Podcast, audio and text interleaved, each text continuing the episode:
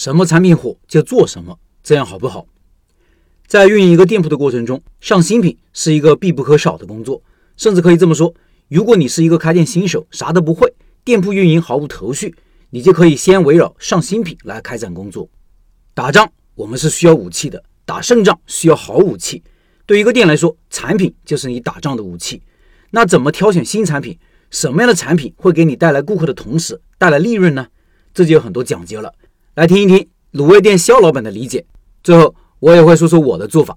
肖老板说，去年年底有学员说现在卤甲鱼很火，可不可以做？前段时间有学员说卤肥肠好火爆呀，有的店一天就能卖上万斤，可不可以做？就在上周，学员群里又在讨论辣卤牛蛙，最近特别火爆。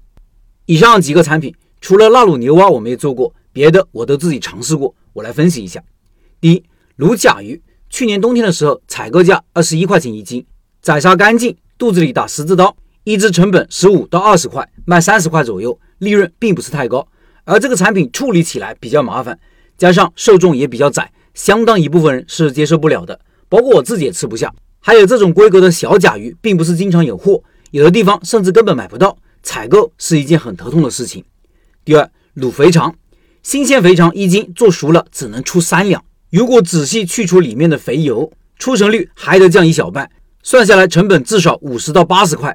根据去肥油的量，出成率差异很大，一般卖一百块钱一斤就不错了。而肥肠这种高售价的产品，顾客的复购率是不高的。我们店一般只做一两次肥肠，就是考虑到顾客的复购率低，如果每天做就卖不出去，会出现剩货。第三，腊卤牛蛙，冻品牛蛙价格也不便宜。一八到一九年做过牛蛙，价格不太记得了，这里就不做成本分析了。牛蛙这个产品就像甲鱼一样，成本偏高，受众小，顾客尝尝鲜就好了，不会有长期稳定的复购。我也经常会开发一些新产品，开发新产品的首要原则是受众广，食材好采购，成本适中，利润高。像猪头骨、牛头肉、棒骨、鸡块、兔丁、兔头、豆腐、胫骨。田螺、鸡鸭等等食材，我们都会拿来测试。这些产品的特点就是采购平台或者菜市场都容易找，大家也能接受，不会过多的增加设备、场地和劳动强度。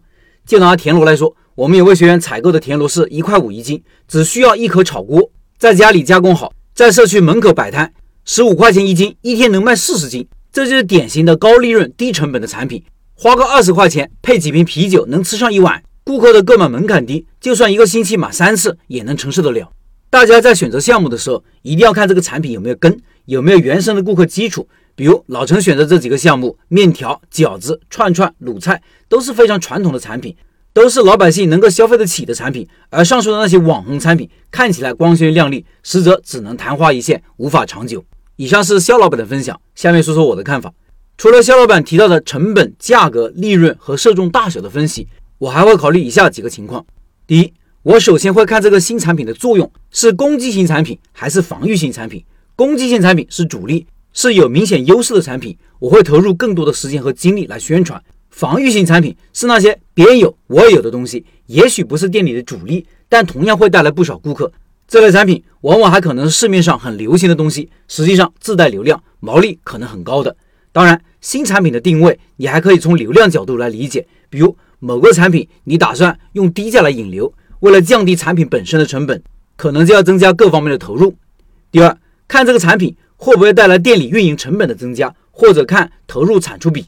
有些产品要增加很多设备的投入，或者占用太多的时间和精力，甚至会降低整个门店的运营效率，就可能不会考虑。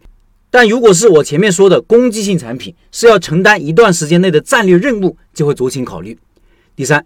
一个店的产品一般来说是少多少的动态发展过程，开始是少量产品起步，然后会有个丰富武器库的过程，产品慢慢变多，接着会淘汰一部分销量小的产品，产品瘦身，最后找到一个平衡。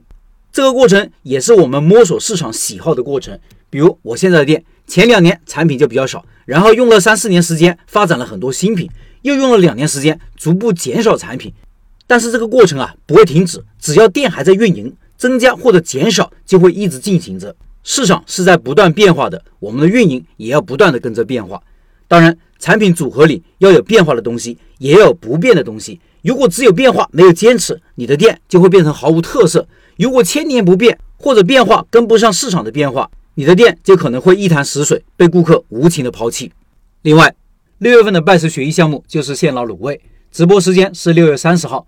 感兴趣老板进入微信交流群和肖老板直接交流，音频下方有二维码。